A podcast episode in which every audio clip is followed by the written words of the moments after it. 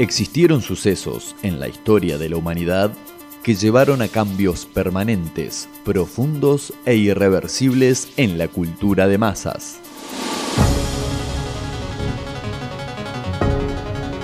Hoy pondremos la lupa sobre uno de esos sucesos. Esto es el día que la Tierra se detuvo. El día que la Tierra se detuvo. El día que la Tierra se detuvo.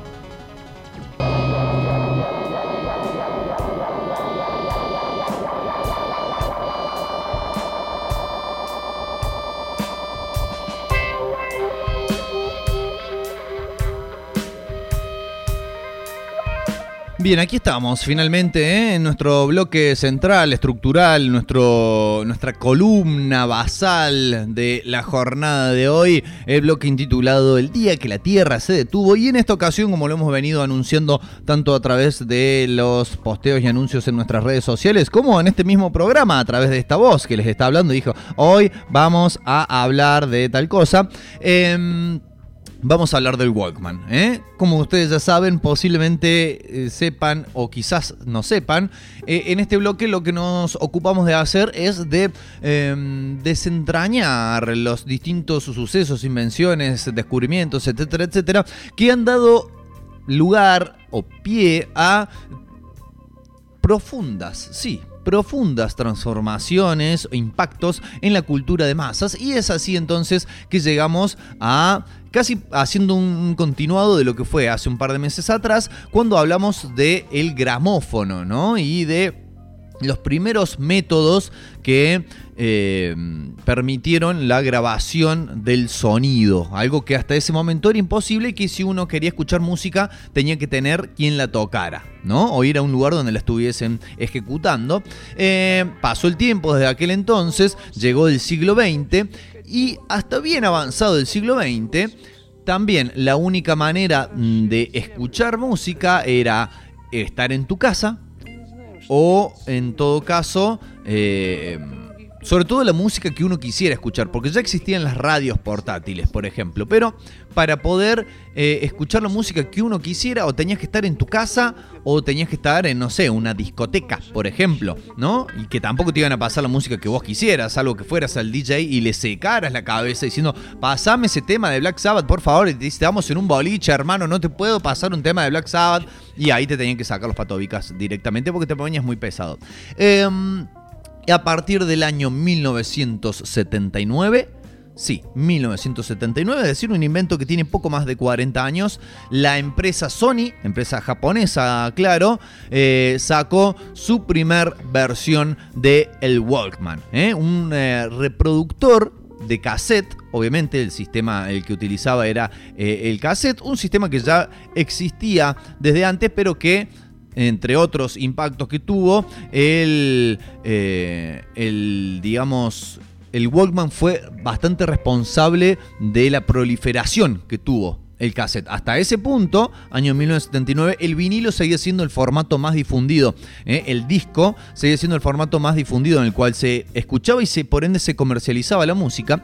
Y con la irrupción entonces del el Walkman, el cassette comenzó a tener más preponderancia, a editarse en más volumen y a comprarse también en mayor cantidad. Em, pero estábamos diciendo, ¿en qué consiste un Walkman? Lo decimos, ¿no? Para aquellas personas, si hay personas jóvenes en la sala, ¿eh?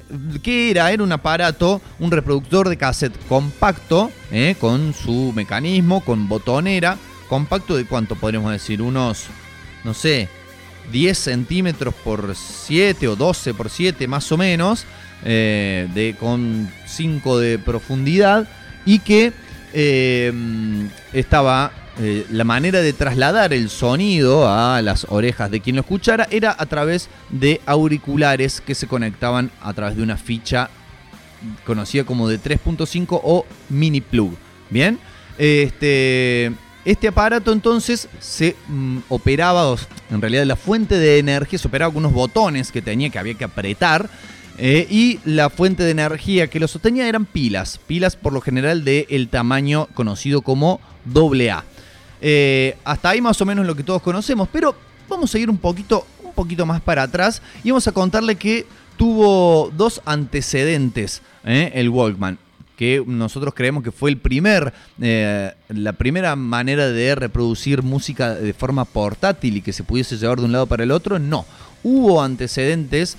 El primero fue, estuvo difundido, al parecer, según mis propias investigaciones, estuvo difundido solamente en Europa, más concretamente los únicos rastros que encontré fueron en España y en Italia. Quizás esto sea así porque son los dos países que, de los cuales más eh, noticias hemos recibido de los dos países que más eh, este, influencia tienen en la sociedad argentina por el tema de la inmigración y tal.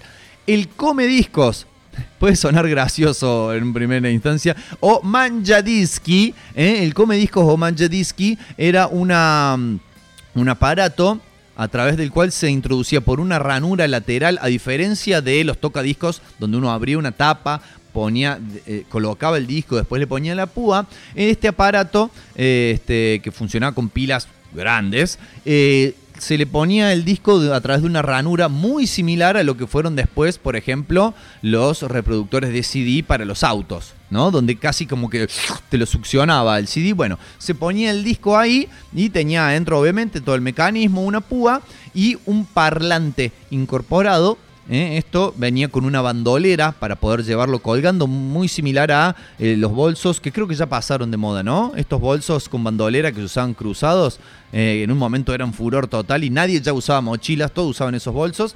Bueno, en la década del 60, principios de los 70, se usaba el come discos o el mini talk el mini talk también es bastante gracioso porque es como un trastorno obsesivo compulsivo, pero chiquito.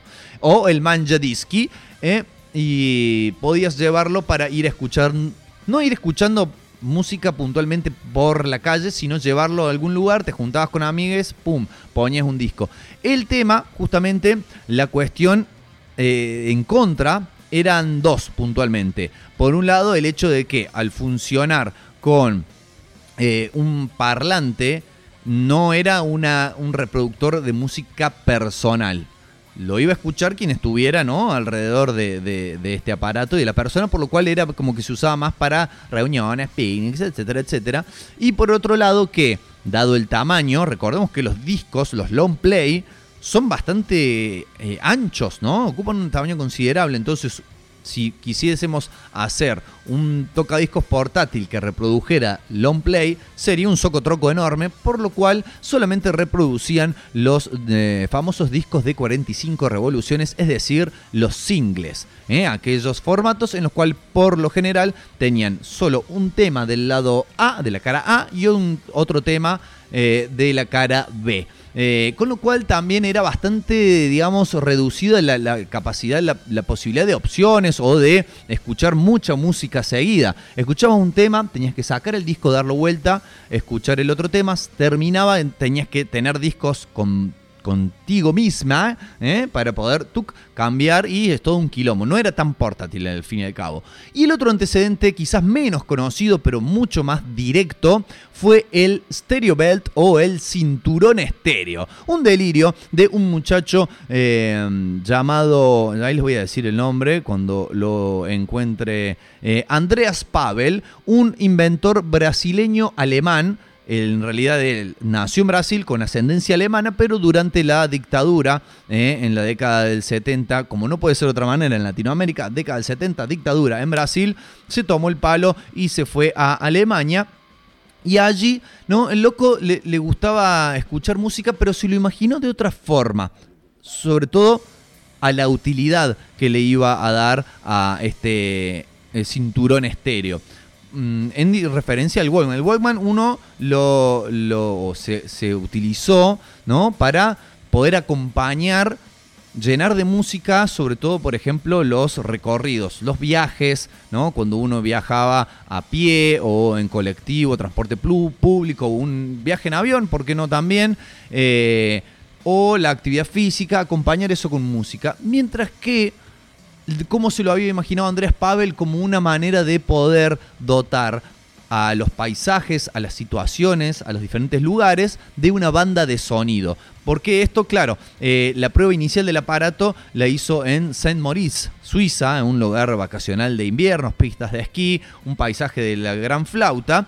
este, entonces se probó su cinturón, que era básicamente un cinto con diversos agregados, ¿no? Parecido a ver, les podemos decir, ¿se acuerdan el cinto de Batman, de la vieja serie de Batman que tenía todos esos bolsillos? Bueno, una cosa más o menos así, con bolsillos para mm, lo que era el almacenamiento de las baterías y dos aparatos al frente, uno a cada lado, uno donde efectivamente se introducía el cassette de forma lateral, parecido a lo del de Comediscos, y el otro aparataje, que estaba del otro lado de la hebilla, era el que tenía los controles de eh, ecualización, volumen y la salida para el cable de los auriculares.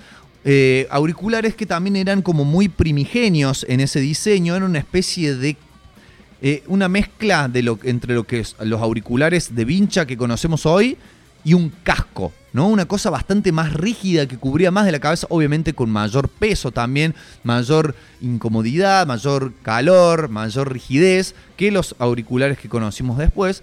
Y que cuando realizó esta prueba, dice, experimentó una sensación de flotación al escuchar la música mientras contemplaba la nieve caer en las montañas. Entonces, su más la visión que él tenía que era un aparato que podía proporcionar los medios para multiplicar el potencial estético de cualquier situación.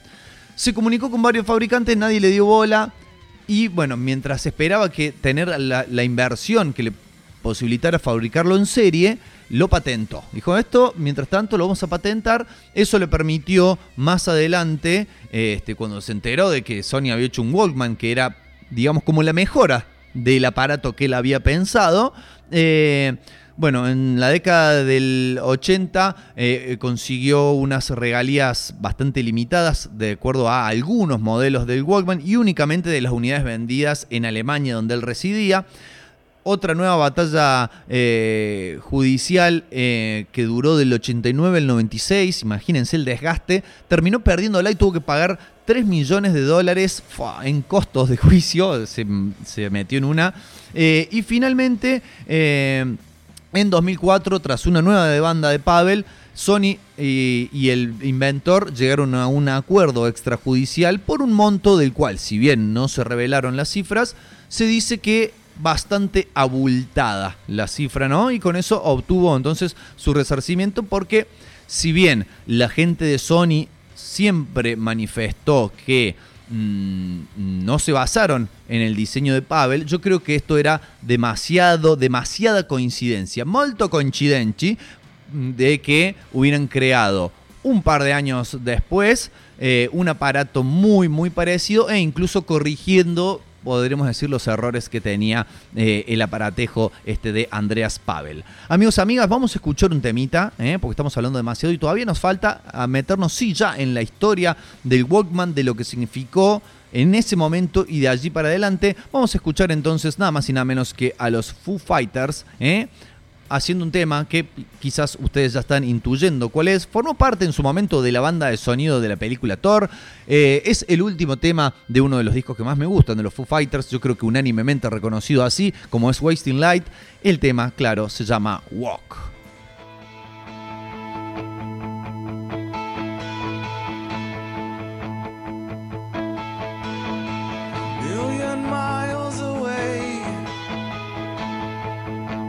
Signal in the distance to whom it may concern.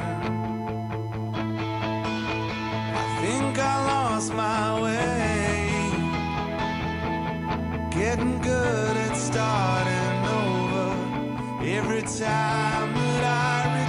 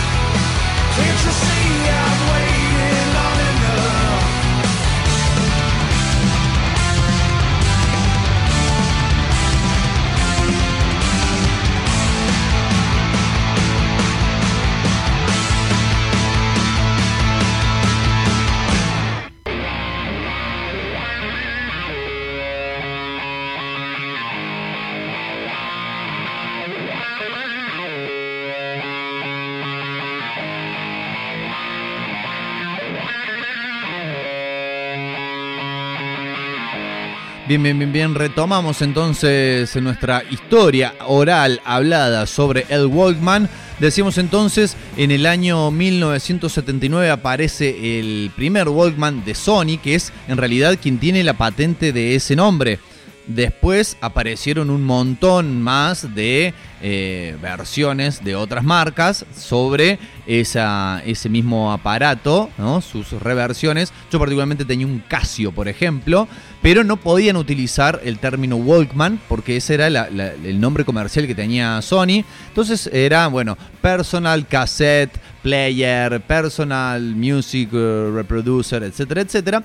Eh, todo el mundo le decía Walkman, obviamente. El TPS L2, que fue el primer modelo, la historia oficial de Sony cuenta que un día llegó a las oficinas de la empresa el cofundador, uno de los cofundadores de la misma, Masaru Ibuka, que decía que este, a él le gustaba escuchar ópera, ¿no? Le gustaba escuchar ópera y quería escucharlo, escucharla en todo caso, mientras, por ejemplo, viajaba o mientras eh, hacía jogging por el parque y que necesitaba algo que fuese más portable. En aquel momento había reproductores de cassette este, que podían trasladarse, que no dependían de la corriente eléctrica, sino que funcionaban a pila, pero eran muy voluminosos y además tenían un parlante que hacía que lo escuchaba todo el mundo. Entonces, eh, uno de los ingenieros y diseñadores de la misma Sony, el señor Norio Oga, eh, fue quien construyó el prototipo de, del, del primer Walkman, que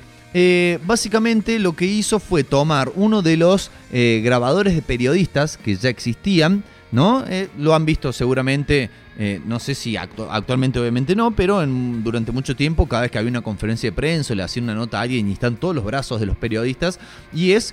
Ahora, después de que conocimos el Walkman, parece un Walkman con un parlante, ¿no? Era un, un dispositivo a pila que te permitía no solamente eh, grabar, obviamente, por eso era el grabador de periodistas, sino reproducir a través de ese parlante lo, lo que hubieses grabado. Y entonces los periodistas de, por ejemplo, radios, ¿qué hacían?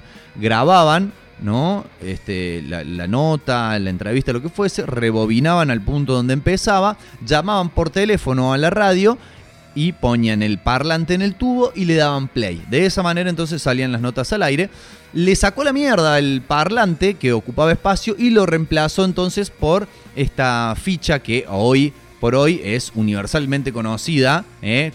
hay muchos términos, como decíamos 3.5, mini plug, pero conocida universalmente como la ficha de los auriculares. Y una salida estéreo. Eso fue también una de las innovaciones. Al no depender ya de un parlante, podía utilizar las bondades ¿no? de esta grabación estéreo, que también era algo que no tenía ya mucha longevidad. Eh, desde los 60, está bien, más de una década y media, se habían empezado a panear los sonidos en las grabaciones a la izquierda o a la derecha. Entonces dice, vamos a aprovechar esto y diseñaron, además de, de estas cuestiones técnicas del aparato en sí, diseñaron para acompañarlo unos auriculares livianos ¿eh? en los famosos auriculares estos que tenían como un arquito de metal que era la vincha, los dos eh, auriculares propiamente dicho, que son básicamente mini parlantes, y recubiertos ¿no? de como una especie de goma espuma para que fueran más amigables a la oreja del consumidor o la consumidora. Y ahí salió. Primer mes de ventas decepcionante pese a que habían hecho una campaña de marketing muy, digamos, innovadora para aquel momento, que era invitaron a toda la prensa a un parque en Tokio, le dieron a cada uno un Walkman con un cassette grabado que tenía de alguna manera como las, la explicación de para qué servía el aparato y le alentaba a los mismos eh, periodistas que habían acudido a que fueran recorriendo el parque y vieran, obviamente estas eran cuestiones ya actuadas, gente dándole los distintos usos que podía tener el Walkman primer mes de, ventas muy decepcionante o bastante decepcionantes y a partir de ahí ¡pum! explotó, pero explotó mal al punto de ser seguramente el aparato más vendido de la historia de la empresa y uno de los aparatos de reproducción musical seguramente más vendidos de la historia. Eh, y eso obviamente llevó a que se fueran realizando mejoras y modificaciones y agregados, como decíamos también, que muchas otras marcas empezaran a sacar su propia versión, con lo cual había que competir, entonces había que estar constantemente renovando. Y entre las cuestiones que se les agregaron, una que es una de las marcas registradas de, Sony es el resaltamiento de bajos, ¿eh? de graves, el Mega Bass, como lo patentaron una de las cuestiones que yo también siempre buscaba eh, a la hora de elegir un Walkman, un Discman, lo que fuera, que tuviera resaltador de graves. Para mí son importantísimos, por eso también el escuchar música a través del parlantito incorporado del celular que tiene una ausencia total de graves, es por ahí como que escuchás la mitad de la música, en realidad. Eh, se han vendido, dice la información, más de 400 millones de unidades de Walkman, que fue, como decíamos, evolucionando. Después se le agregó el tema de el auto reverse. ¿eh? Esto a ver, la gente que ya no tiene tantos años sobre el lomo dirá, auto reverse, ¿qué carajo es eso? Le contamos a la gente que eh, los cassettes, este adminículo donde estaba grabada la música, básicamente es una cinta sobre dos carreteles y una estructura de plástico. Eh, había que, para volver a escuchar algo o para escuchar algo que estaba más adelante, había que o rebobinar o adelantar, ¿no? Y esto se hacía girando esos carreteles. El aparatito, el Walkman, tenía un mecanismo para hacer eso, que básicamente era el mismo mecanismo que lo hacía girar para que nosotros escuchemos, pero de manera más rápida. Pero obviamente había un pequeño truquito. Habrán visto muchos memes seguramente en las redes acerca de, ah, sí, la juventud, pero si no podés ser feliz si nunca usaste una virome para rebobinar un cassette, que en realidad es más nostalgia que otra cosa porque era una actividad que era una cagada. Básicamente lo que se hacía era para ahorrar pila, como esto todo funcionaba pila, para ahorrar pila se eh, rebobinaba utilizando justamente una lapicera de formato Bic, ¿eh? vamos a decir, una virome, que entraba justo en los engranajes que tenía el cassette y girándolo para así la pila aprovecharla para escuchar la música y no gastarla en rebobinar o adelantar. Aparte, cuando se terminaba un lado del cassette, se ponía stop automáticamente, había que abrir la tapa, dar vuelta el cassette, volver a cerrar y volver a poner play, y ahí empezaba el otro lado de la cinta.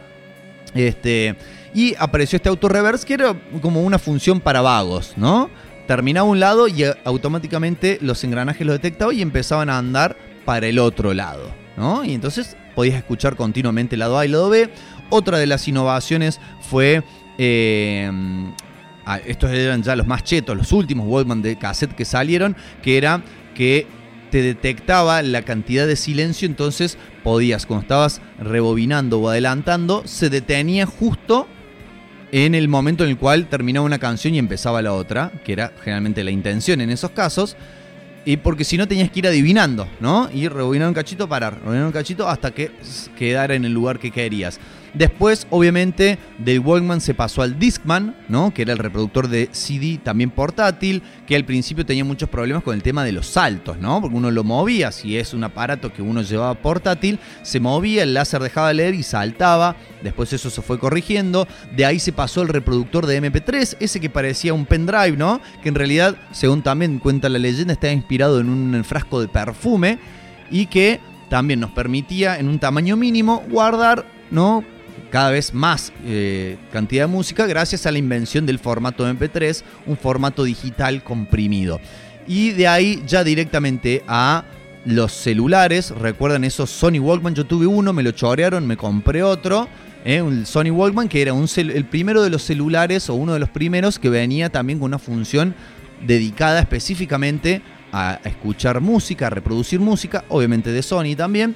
Y así llegamos a la actualidad donde prácticamente todas las personas del planeta Tierra tienen un reproductor de música en su bolsillo, que es el celular, y que incluso ni siquiera hace falta almacenarla la música, ya no físicamente, no se usa hace rato lo de físicamente, pero ni siquiera hace falta tenerla guardada en el mismo aparato porque se usan los servicios de streaming. De esa manera entonces cambió la forma en la cual la gente escucha música, pero también además cambió y modificó las actividades que se podían hacer escuchando música. Dicen las estadísticas, ¿eh? dicen las estadísticas que incluso se notó a partir de ese estallido de ventas de lo que fue el Walkman, que mucha más gente se volcó a hacer deportes al aire libre, básicamente lo que se llama hoy en día salir a correr. Mucha más gente se volcó a esto, a esta actividad, porque ahora tenía la posibilidad de poder acompañarlo con la música que deseara. Incluso también empezaron a salir audiolibros, cuestiones así, para que la gente pudiera escuchar donde quería. Además también de, como decíamos antes, influir en los formatos en los cuales la música se comercializaba. En la irrupción de Walkman, podemos decir así a grosso modo, y si bien ahora tiene un renacer, la irrupción de Walkman marcó el fin de la era de los discos de vinilo. Así como después la irrupción de el Discman también marcó el fin de la era del cassette. Eh, y así sucesivamente se han ido transformando, pero siempre con esa idea base, ¿no? de poder contar con un aparato que nos acompañara y que nos sirviera para ir a donde quisiésemos, acompañados de nuestra música favorita, ¿no? Y no depender de lo que pasara en la radio. Recordamos que también una de las incorporaciones que se le hizo a ese primer Walkman fue la incorporación de un sintonizador de radio, primero solo de FM, después de AM y FM, eh, con lo cual ampliaba también muchísimo el rango de cosas que se podían escuchar. Capaz que te habías llevado un solo cassette, se te acababa, no lo ibas a escuchar de vuelta y bueno, ponemos la radio un rato, vamos a ver qué encontramos, esa aventura de también poder ir explorando y de acuerdo al lugar de la ciudad donde te encontraras, ver qué radio podías enganchar, tal cual como se hace en un auto, por ejemplo, eh, pero cómo se fue modificando, creo que eh, eso ha sido lo, importante, eh, cómo ha servido esta invención, cómo torció la historia y llevó a una modificación, a una modificación permanente incluso de ahí y hasta ahora, que han pasado 40 años, no sabemos cómo será el futuro, pero ha llevado que este, la escucha de música se diversifique. Incluso si queremos buscarle la quinta pata, estamos pasados de horario, pero este, podemos decir que em, tuvo un, lado, podemos encontrar un lado negativo, si se quiere, que es al descentralizar la escucha de la música y al poder realizarla mientras estamos haciendo otras actividades, como que la desacralizó un poco y la banalizó. ¿A qué voy? Antes de la irrupción del Walkman, la escucha de música era toda una, digamos, experiencia, era toda una ocupación. Uno no escuchaba música mientras hacía otra cosa se dedicaba a escuchar música. Decía, ¿y qué vamos? No, vamos a escuchar música. Entonces ibas en la habitación donde estaba el tocadiscos, ponías el disco, tuc, la púa, y te sentabas a escuchar a lo sumo charlabas si era que estaba con otra persona, si no, te ponías a contemplar el arte de tapa del disco. Claro, no había discos truchos prácticamente, entonces todos tenían el arte de tapa, con las letras, con los diseños, y uno se dedicaba a la escucha de la música y le prestaba atención y se convertía en una especie de momento sublime, cosa que con la irrupción del Walkman y el hecho de que a uno ¿no? Y, y, cómo esto fue evolucionando en esta vida moderna en la cual uno prácticamente no puede parar de hacer cosas, la música muchas veces es eso que suena de fondo mientras estamos haciendo lo otro.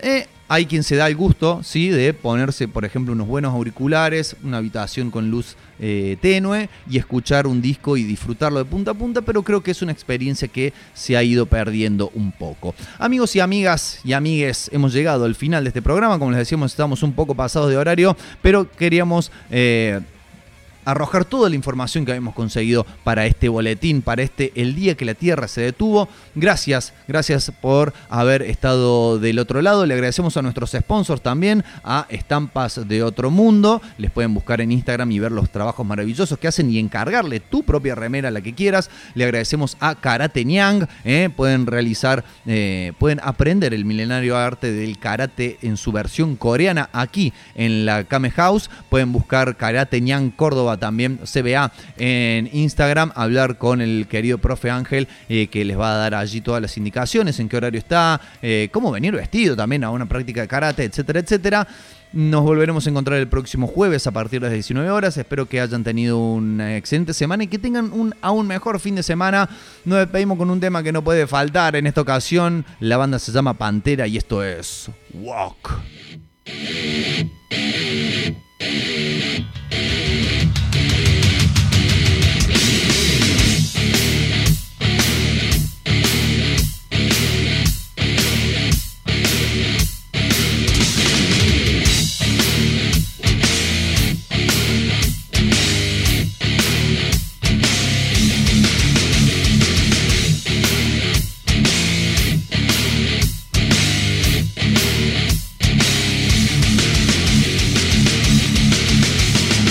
fantasy. I'm easily bothered by persistence. One step from lashing out at you. You want hell to get under my skin and call yourself a friend.